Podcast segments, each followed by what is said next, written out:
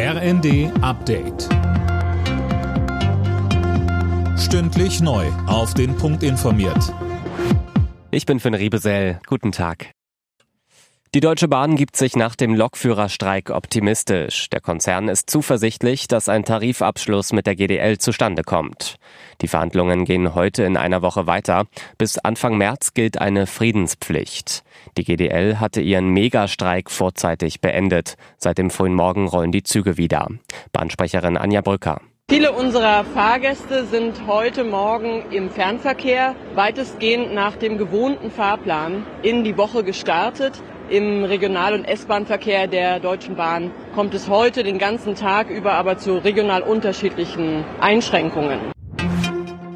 In Europa steht alles auf dem Spiel. Das hat die SPD-Spitzenkandidatin für die Europawahl Katharina Barley in der ARD bekräftigt. Der Krieg in der Ukraine oder auch die Pandemie hätten gezeigt, dass Europa stärker zusammenstehen muss. Ähnlich sieht es die Spitzenkandidatin der FDP Marie-Agnes Strack-Zimmermann.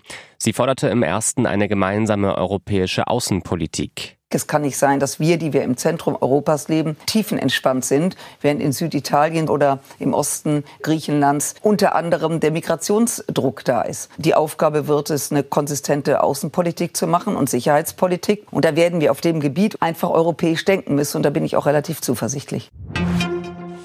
In vielen deutschen Städten haben auch an diesem Wochenende wieder Zehntausende Menschen gegen Rechtsextremismus demonstriert. So sind etwa in Aachen und in Mannheim am Nachmittag jeweils gut 20.000 Menschen auf die Straße gegangen. In Hamburg sprachen die Organisatoren von rund 100.000 Demonstranten. Eine ähnliche Größenordnung hatte schon am Samstag eine Aktion in Düsseldorf.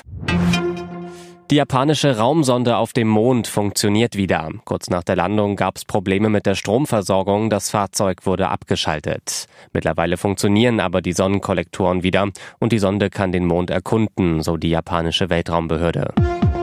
Alle Nachrichten auf rnd.de